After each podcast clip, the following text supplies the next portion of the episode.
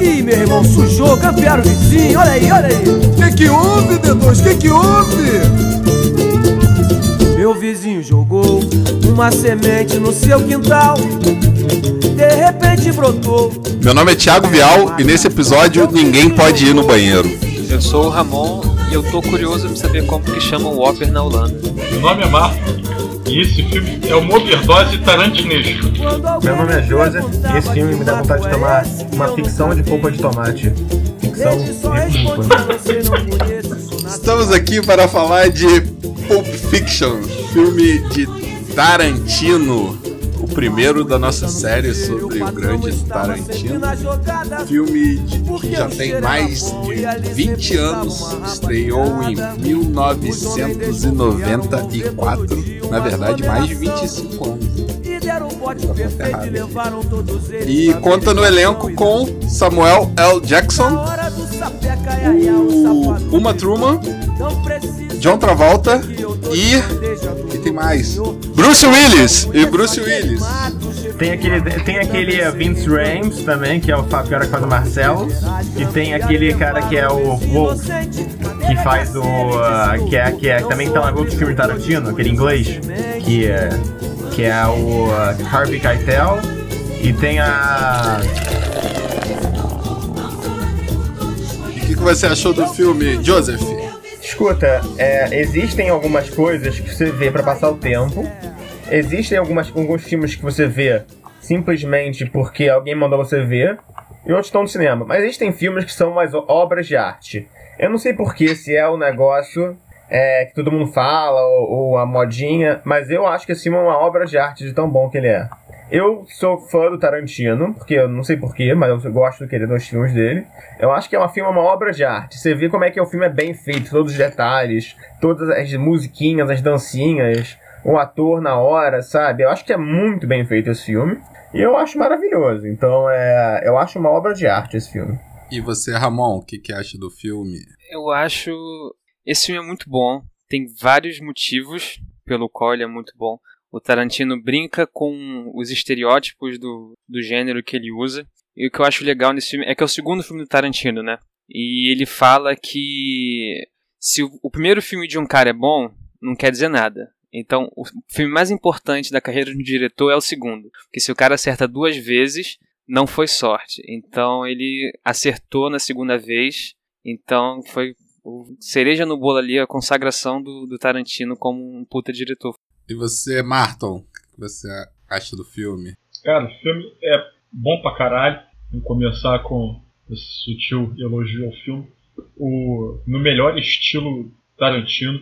Eu sei que tem o Tarantino tem coisa anterior a esse, mas para mim esse foi o filme que marcou o estilo do Tarantino de fazer filme. Todos os filmes que vieram depois, eu acho que tem muito mais a ver com esse do que com o próprio Cães de Aluguel. E acho que ele conseguiu fazer. O filme foi tão bom que o filme conseguiu, inclusive, reacender a carreira do João Travolta. Então, um filme do caralho. Eu, eu também eu gosto muito desse filme. Eu, eu gosto muito dos filmes do Tarantino. Eu acho que ele, ele fica numa margem ali. Ele vai muito. Ele estica o filme muito para perto do absurdo mas mantém você na realidade. Então eu, eu acho que isso é interessante. E o filme vai para muitos lados ao mesmo tempo, né? Você tá numa comédia, você tá numa tensão, você tá num drama, você tá num, num western, você tá em muitos lugares ao mesmo tempo e você fica viajando nesses lugares durante o filme. Esse filme ele não tem uma linearidade, né? Ele não conta uma história linear ou, ou se você for pensar um pouco também, ele não conta, não conta uma, não é um, uma história, né? Ele tem ali três sub-histórias, ele é dividido em sete capítulos, mas ele é meio que se, se você fosse um, um, um, gangster, um gangster matador, como é que seria seu dia a dia? Se você fosse o lutador velho lá do, do Bruce Willis, como é que seria seu dia? Ele pega meio que o cotidiano da vida absurda dessas pessoas malucas, sabe? E isso eu acho muito interessante. Isso tá claro nos diálogos, deixa uns diálogos muito bacanas, assim, da gente ficar ouvindo. E eu gosto muito, assim, da maneira como ele faz o filme. Eu acho que ele dá muita importância para coisas triviais, ao mesmo tempo que não dá tanta importância para coisas que seriam mais é, chamativas, digamos assim. Tem uma coisa que eu costumo sempre falar, é que para mim um filme para ser bom ele tem que ter bons personagens.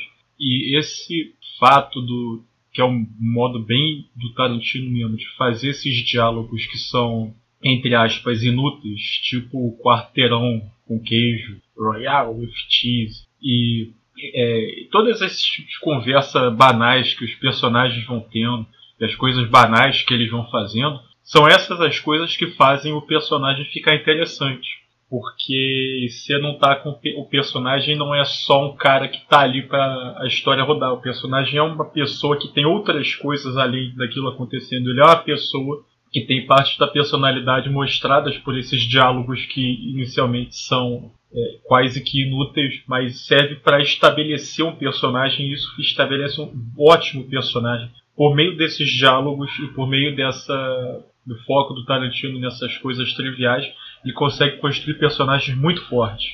E muito. Eu acho muito, que esses diálogos são empatia. tão aleatórios que aí ajuda a tirar aquela ideia de que o personagem tá ali para obedecer o roteirista. Esses, esses diálogos são tão aleatórios que faz o personagem parecer mais real ainda. Que é o que a gente faz. São diálogos entre pessoas conversando. Se a gente pegar um dia a gente publicar a gente fazendo esse podcast sem editar, é a mesma coisa. São diálogos completamente aleatórios de assuntos que vão variando ao absurdo, mas são conversas reais. Tá entendendo? E especialmente nesse filme, foi, foi interessante o Martin falar dos personagens, né? mas especialmente para esse filme, que tem essa questão que o, que o Joseph fez a abertura dele sobre o Pulp Fiction, que é sobre as revistas lá que, com histórias sem profundidade. E ele faz um filme que, que realmente ele não fica aprofundando demais em cada, em cada personagem, não fica horas mostrando o personagem, mostrando coisas, mas ao mesmo tempo você se identifica com o personagem e eu acho que o segredo realmente está nesses diálogos, isso que conectou, que conecta a gente nos personagens, apesar dele ter essa brincadeira de ser uma pop fiction, né? De ser uma, uma revista barata, uma história barata ali, rasa. Então ele pega uma história rasa, junta com, com os diálogos de uma maneira interessante e você fica de alguma maneira ligado àqueles personagens. Você quer saber o que vai acontecer com aqueles personagens por conta disso. Isso é, é muito interessante. Isso se repete em vários filmes do Tarantino, mesmo quando ele aprofunda mais em, em alguns personagens. É, isso ele não deixa de colocar esses diálogos banais, né? Esses diálogos do dia a dia na história. É, são três histórias com personagens em comum, são histórias interconectadas, que ele vai mostrando pra gente de forma não cronológica, tem uns, uns saltos aí no, no tempo conforme ele vai mostrando uh, as histórias, e não são profundas, não são tipo o que o Cloud Atlas que são várias histórias interconectadas, que tem várias interpretações e profundidades. É uma história bem rasa, com personagens que a gente consegue se relacionar, que são se identifica e que você se importa com o que vai acontecer com ele, você gosta dos personagens. Mas o que eu acho legal também é que ele faz, ele usa isso para brincar com, com os estereótipos de, de cinema. Tipo, você acha que vai acontecer alguma coisa, Aí você espera, porque é o óbvio, porque é o que. É aquela receita de bolo que acontece nos filmes de determinado gênero, mas ele vai e, e te surpreende. Como o Viel falou, ele, ele leva para um absurdo, mas um absurdo ainda crível, assim. Então, essa brincadeira que ele faz com a forma de se fazer cinema, que eu acho bastante interessante. Agora, vocês estão falando que o filme conta três histórias. Eu sou obrigado a botar um detalhe nisso aí. Se você, eu não sei se vocês repararam, mas ele conta a história do Rei Arthur nesse filme. A história do Rei Arthur. Discorra mais sobre Discorra isso. Discorra mais. Vamos lá. O Marcelos é o Rei Arthur.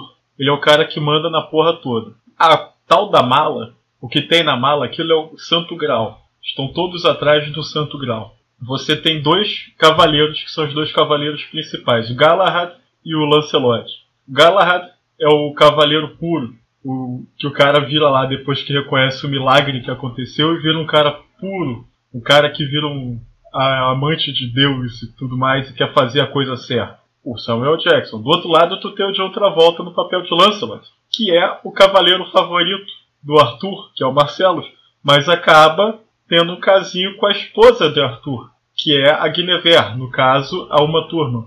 A gente tem o Bruce Willis, que faz o papel do Mordred, que seria o quase como o sucessor do Marcelo, e trai o Mordred trai o Arthur. E a gente tem aquele cara do. que eu não sei o nome, que é o cara que dirige rápido, que é o Merlin. Que é um cara que vem do espaço, faz mágica para sumir com o corpo.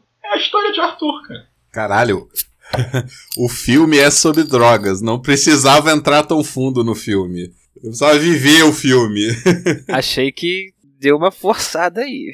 É, foi, foi, foi longe, né? Mas é, essa, essa interpretação eu nunca tinha escutado, mas é interessante, assim. É, o uso da heroína realmente faz milagres aí na mente humana. Isso aí foi. Não, na, não na mente de uma turma. Coitadinha, né? Caraca, mas esse daí foi, foi. Isso na verdade foi uma teoria que eu vi na internet faz um tempo já. Ele falava alguma coisa disso. O cara, o cara explicava melhor de uma forma mais convincente do que a minha, mas basicamente a teoria do cara era essa. E, e faz um certo sentido. Obviamente que não é um, uma recontagem do, da história do reator, mas que ele se reaproveita de vários dos elementos dos contos arturianos para para desenvolver esses personagens e a relação deles, isso ele com certeza fez. Alguma influência ele tem. Isso então, já que você, você falou da mala, o que, que vocês acham que tem na mala? Eu acho que tem um botão que se você aperta você ganha um milhão de reais, mas uma pessoa morre em algum lugar do mundo. Puta que pariu! Eu me recuso a citar o nome desse filme. O, mas a mala, a mala é o Mac, a mala é o McMuffin, né? É, é. Ela no, no fundo, tá ali, ela é um apetrecho para fazer a história andar mas o que tem dentro da mala é, isso é uma coisa que eu achei bem interessante, porque o que está dentro da mala não é importante para a história de nenhum dos personagens, tá entendendo? É alguma coisa que todo mundo quer, justamente por ser um troço que tá todo mundo atrás nessa tal dessa teoria, o cara fala que seria o santo grau, mas é um independente do que seja, é, o que é que está dentro da mala não não altera a história dos personagens. Os caras estão lá para ir atrás do que está na tal da mala, mas a mala, o, o que está dentro não é importante. O que está dentro não tem importância no desenvolvimento dos personagens. Mas já que você desenterrou aí uma teoria maluca da internet, eu vou, vou também desenterrar uma, uma teoria maluca sobre o que tem dentro da mala. E o que teria dentro da mala é a alma do Marcellus Wallace a, alma dele, porque tem um, um, um, conto bíblico que diz que quando, quando a pessoa vende a sua alma para o diabo, ela você corta o, a conexão com o corpo num ponto na sua nuca. E exatamente a primeira cena do filme é o band-aid na nuca do Marcellus, que vai dando destaque no band-aid no, no band-aid Isso, é isso tá na Bíblia? Cara, ó, escuta a minha teoria primeiro. Calma aí, cara. Se tá na Bíblia, eu não sei que eu não. falando que, tá, que é um conto não, bíblico, pô. Falei que é um conto bíblico. Não necessariamente tá na Bíblia. Justo. Pode estar tá na Bíblia escondida de alguém aí que você não tá sabe. Tá na Bíblia editada. Calma aí. Conto bíblico é diferente de estar tá na Bíblia. Tá é... na Bíblia no Director's Cut da Bíblia. Director's Cut. Mas quando você vende a sua alma pro diabo, o canal de saída é a sua nuca, que é onde o Marcelo está com um machucado e tem o band-aid.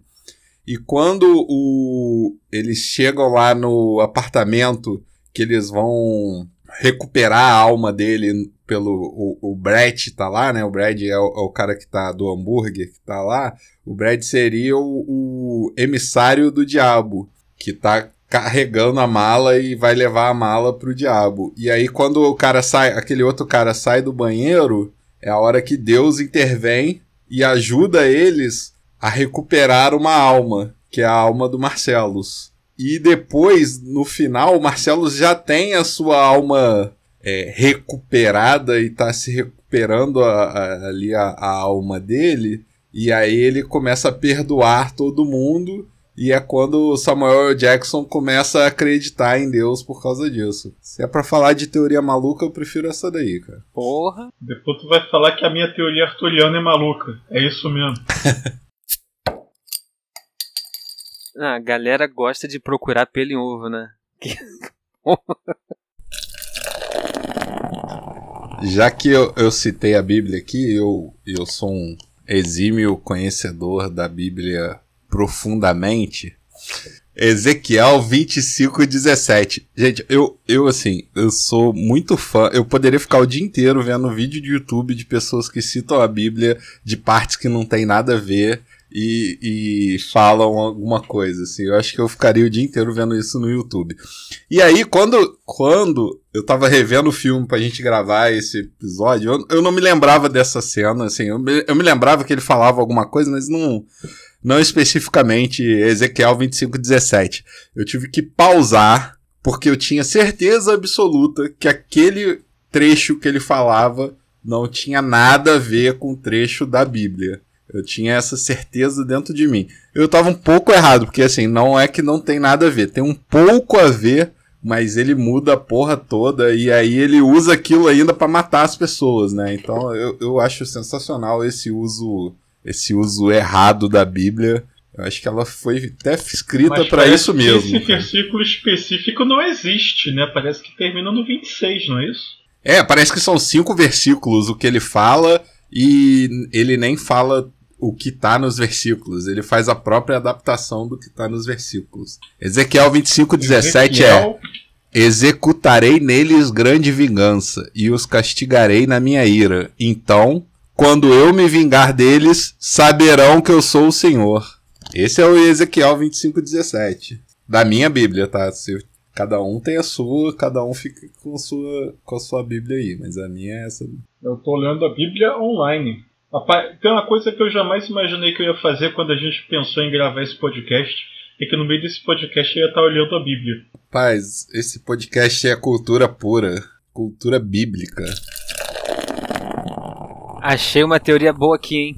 A teoria de que o Vincent não morreu. Que na verdade aquele final é um universo paralelo e que o filme o filme ele não vai não segue uma ordem não cronológica vai e volta das histórias num tempo diferente porque o diretor quis na verdade é um ato de Deus manipulando tudo para gerar essa, essa realidade alternativa que o Vincent está vivo no final caralho é, é, é, não faz o menor não sentido. Não faz o menor sentido. Donnie Darko foi o primo... Donnie Darko foi o primeiro episódio. Só esse pode usar o universo paralelo. Eu tava vendo uma entrevista do Tarantino, é, ele teve um budget de 8 milhões para esse filme, né? E desses 8 milhões, ele, ele gastou 5 só pagando o salário de, de, de, dos atores. E por isso que a, a trilha sonora não tem músicas tão famosas assim. Ele não conseguiu nem contratar alguém para fazer uma trilha sonora pro filme. Ele pegou pra, pra trilha sonora ele pegou músicas que ele conhecia, que eram que encaixavam ali, mas que fossem super acessíveis para ele colocar nesse nesse filme, porque senão ele ele não ia conseguir pagar, né? E outro, outro ponto desse filme é que ele, ele custou. E a trilha 8... sonora é muito boa, né? Não, é, e a trilha, é, a trilha sonora é excelente. Ela não é. Ela não é uma trilha sonora é, exclusiva do filme, né? Ela não foi feita para o filme, mas ela é muito bem escolhida, assim, muito bem, muito bem colocada nos momentos. Só que uma coisa assim, interessante é que ele gastou, ele, ele gastou 8 milhões para fazer o filme, só que ele arrecadou 250. Então, assim, ó, é um, um belo investimento para quem sacou 8. É, para quem sacou 8 ali e ganhou 250, tá, tá muito feliz com o Tarantino pelo resto da vida, né? Ah, o azar do Tarantino foi que ele não arrumou um esquema que nem o Jorge Lucas. E as, e as conversas do filme, cara? Sabe? São muito boas, cara. Como o Martin falou, essas conversas dão muito substrato, assim, do filme. É muito tipo, ah, o cara meio que, ah, eu fui pra, pra Paris e, ah, como é que eles chamam lá? O Le Royal? Por que eles não chamam de Quarter Pounder? Ah, por causa do sistema métrico. É, sistema métrico. Que estranho, né? Aí, tipo, umas conversas que eu acho muito engraçadas, assim, muito tipo, meio cômicas. Aí eles conversam sobre o hambúrguer, vão lá, matam um cara, leem a Bíblia e voltam pra casa. Beleza. É tipo um troço meio bar do seu Pedro, né? Uma coisa interessante sobre essa história do, do quarteirão com queijos é que o Vincent, ele tinha voltado da Europa, né? Ele tinha recém voltado da Holanda e aí ele tinha passado na, na França e tal, mas tinha voltado da Europa e ele tinha recém voltado da, da Holanda. E exatamente na época que rodou o filme, o Tarantino tinha voltado de uma temporada que ele ficou na Holanda entre, entre o Cães de Aluguel e esse filme. Ele passou uma temporada na Holanda e foi exatamente isso, né? E aí, assim, provavelmente esses diálogos foram coisas que ele. que tava na cabeça dele lá durante a viagem. E aí ele colocou no filme como uma conversa e um, um assunto para levantar aleatório, né? Que, que, que como todas as conversas assim do filme. Isso é bem, bem legal, né? Porque pega um, a experiência, a vivência do cara ali naquele momento e joga pro, pro filme, coloca uma realidade naquilo que tá acontecendo na tela. É, eu vi que o Tarantino bota bastante da experiência pessoal dele nesses diálogos. Deve ser até um dos motivos que eles são tão, assim, convincentes de que é um diálogo real, né? Que de fato às vezes foram. É, são. É, é isso que é o legal desses diálogos. São diálogos que são perfeitamente plausíveis do ponto de vista de realidade porque é, é, o tipo de diálogo que a gente tem. Pô, tu tá andando de carro com alguém. Pô, não precisa ser pra matar alguém, mas tu tá andando de carro com alguém para fazer algum trabalho. Não vai ficar falando abobrinha sobre coisas aleatórias. Tu não vai ficar tendo conversas filosóficas importantes ou ficar só falando sobre trabalho, é normalmente como o cara fala nesses filmes. Cara tem conversas reais que são bestas. É, é tipo aquela do Doni Darko dos caras discutindo o sexo dos Smurfs é uma, é uma conversa completamente besta que não adiciona nada espe é, especificamente à trama, mas aquilo é ótimo para desenvolver o personagem. Mas eu acho que você você citou essa do Donnie Darko que é muito bem colocada e essas do do, do Quentin Tarantino são bem colocadas, mas em vários filmes as pessoas tentam colocar essas frases é, essas conversas banais e fica uma merda. Então, assim, eu, eu acho que tem muito mérito de, de ser bem escrita, de ser bem. De, de ter um assunto ali que você até se interessa um pouco. Porque quando. Assim, essa, essas frases elas não levam a história de um ponto para o outro, né? São, são frases que não, não a história. Então, quando as pessoas colocam ali e não faz não tem uma preocupação sobre o que que é aquelas frases ou aquele assunto seria mesmo uma conversa banal. Quando a gente vê em outros filmes, a gente acha assim, ah, porra, pra encheção de linguiça, botou aí três minutos do cara falando, podia ter cortado isso aí que não servia para nada. Quando a gente pega o, os filmes do Tarantino, esses três minutos estão ali e eles não não servem para a história, mas eles servem muito bem para o filme, né? Assim como o Donnie Darko é porque é um bom exemplo, mas se você for para outros filmes, aí começa uma chuva de maus exemplos da utilização dessas conversas banais, né? É porque essas, essas conversas são banais, e, mas elas não são aleatórias. O cara não joga ela lá a moda caralho. É, as, essas histórias, esses diálogos, é, eles servem para dizer coisas sobre o personagem. O do Royal com Cheese, por exemplo, serve para você saber que o Vincent é, porra, foi para a Europa, é, coisas desse tipo, é, outras conversas que os caras têm. É, o lance lá do se troço era um milagre não, coisas desse tipo, são ou, ou discutindo o que esse nome da taxista significava. São conversas que não tem que não levam a história para frente, mas elas são muito poderosas para você desenvolver o personagem. Você, quando você ouve o, o, o John McClane falando que ah, nosso, é, eu sou americano, nossos nomes não significam nada, isso é, não leva a história para frente, mas isso te diz muita coisa sobre o personagem do John McClane. E o, é, o, é o Bruce Willis também, que fala isso, não é o Bruce Willis? É, o John McClane. Bruce Willis é o John McClane. Porra, porra, caralho, tá. É porque agora você fez uma referência cruzada que eu fiquei aqui no meio do caminho, aqui perdido. Uma coisa que. Um ensinamento pro, pro Joseph aí que tá solteiro.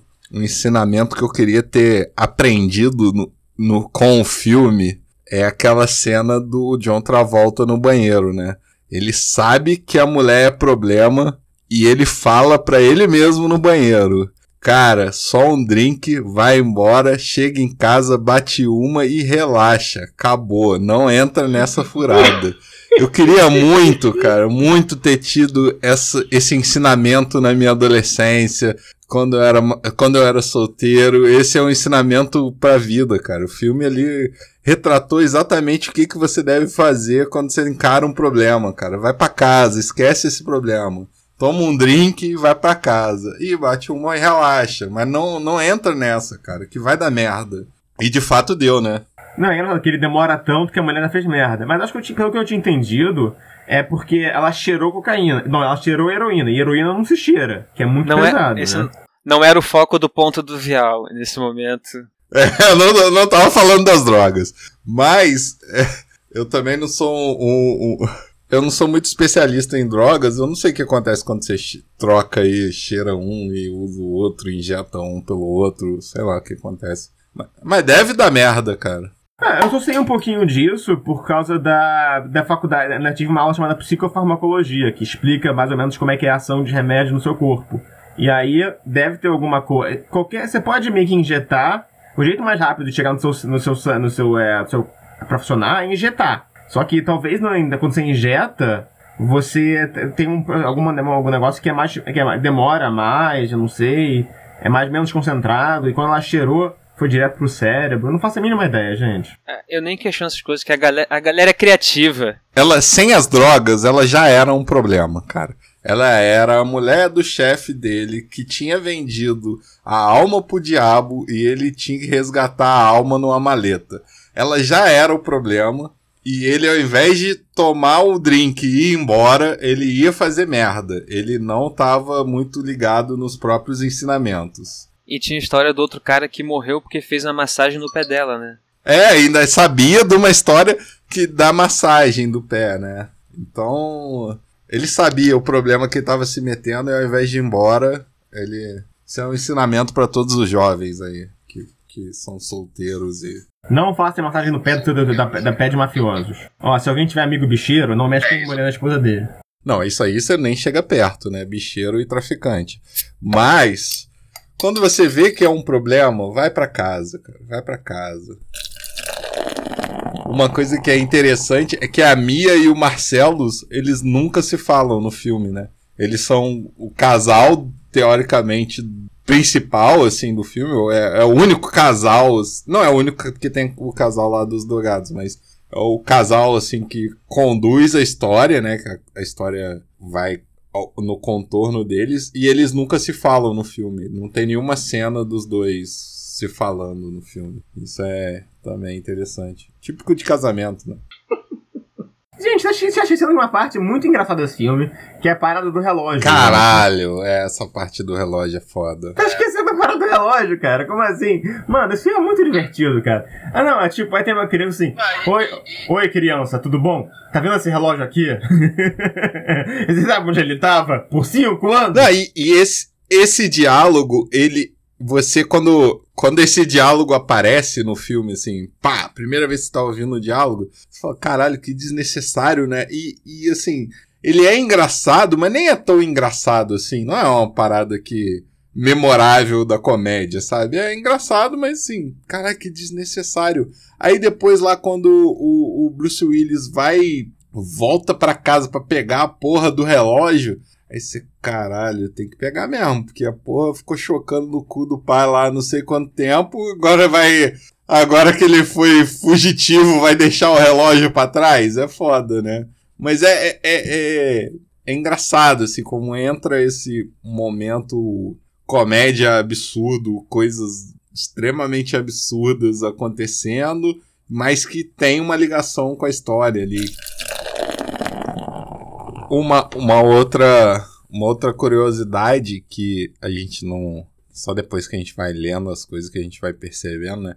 é que a cena, o, o som, logo no começo do, do filme, tem um, um barulho de moto. E que, em teoria, é o final do filme, que é quando o Bruce Willis vai embora de moto lá com a mulher. Se você olhar em ordem cronológica, a última cena do filme é isso, né?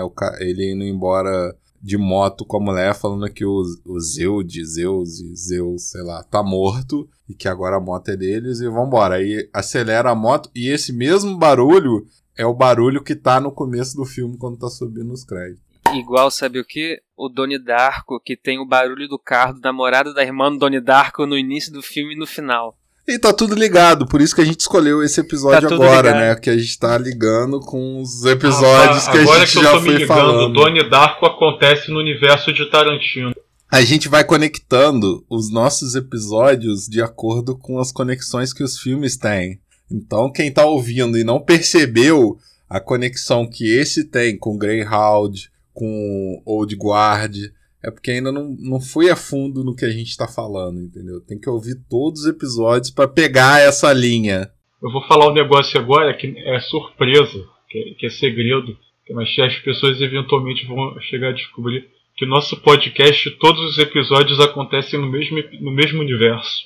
Exatamente tem coisa que tem que passar aquela credibilidade, né? O Samuel Jackson passa essa credibilidade do cara que, que tá no meio da merda, mas que tem a consciência e que vai te dar um esporro e você vai ficar puto porque ele tá te dando esporro e ele faz merda tanto quanto você. Mas você aceita, sabe? Ele é isso, é, é o Samuel Jackson.